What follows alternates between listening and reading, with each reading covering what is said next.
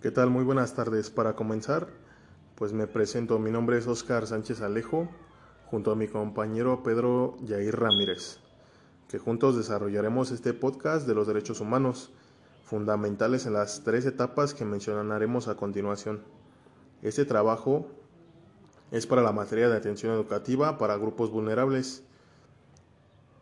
Inicialmente hablaré un poco de los derechos humanos. Los derechos humanos se dirigen a la dignidad del ser humano y se intenta el desarrollo integral de las personas, por lo que es fundamental en nuestra sociedad para tener un orden y un valor a las personas en el día a día y en todas las actividades que realizamos, ya sean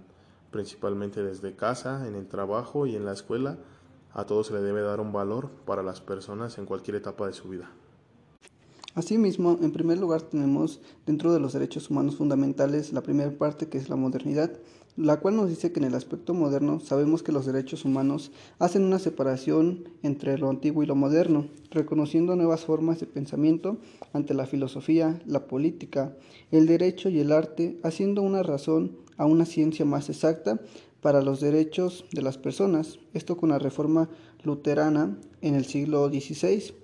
de acuerdo a cuando surgieron estructuras políticas del poder legislativo con el poder judicial y ejecutivo, dando un nuevo origen de descubrimiento y colonización con nuevas tecnologías para poder adaptarse mejor a la resolución de problemas de casos dentro de los derechos humanos. Asimismo tenemos el aspecto de posmodernidad, la cual nos dice que comenzó a finales del siglo XIX con las aportaciones de los autores Friedrich en el año 1882 y 1885 a los términos de la Segunda Guerra Mundial, cuando se presentaron la oposición y cuestionamiento de directivos a los postulados racionales, convencionalismo y formalidad con la necesidad de reconocer las diversas y pluralidades de las necesidades de las personas, reconociendo la razón como el pensamiento de los autores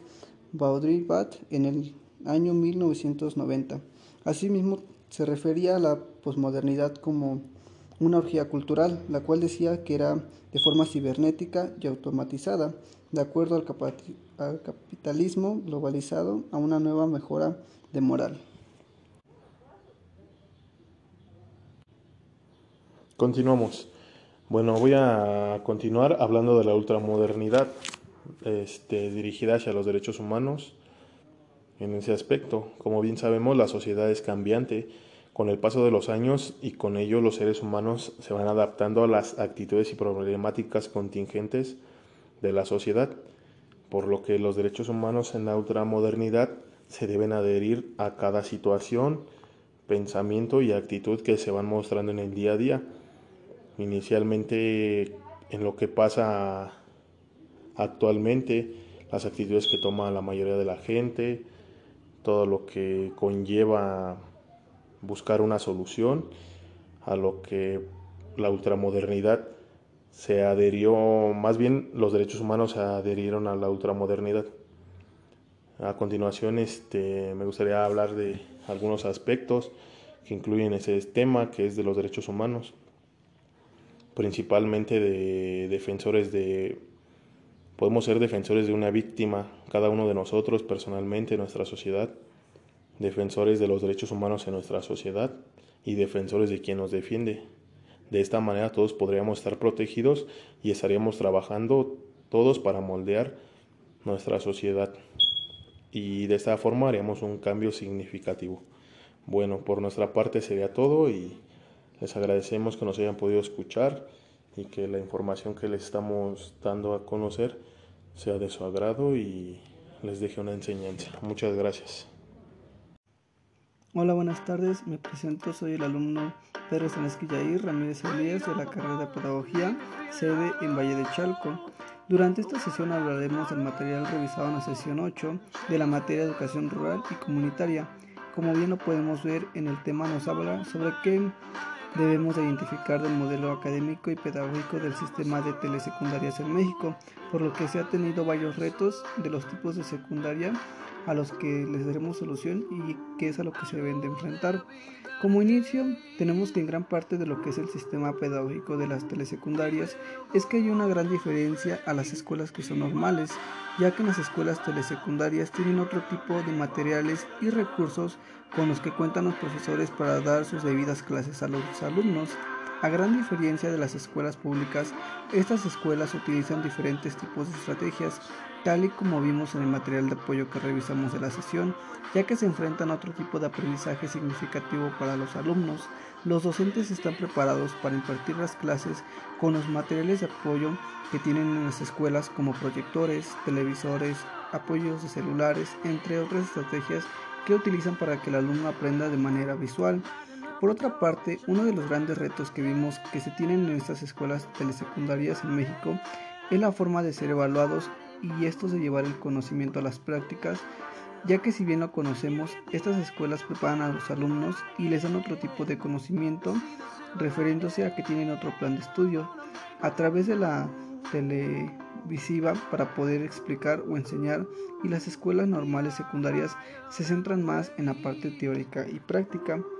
Este es un gran ejemplo que podemos ver ya que los alumnos que están en las escuelas telesecundarias tienen otro punto de vista y otra forma de ver las cosas y no es lo mismo a los alumnos que se encuentran estudiando en escuelas que son normales o son prácticas debido al tipo de estatus que tiene la secundaria, ya sea técnica o normal.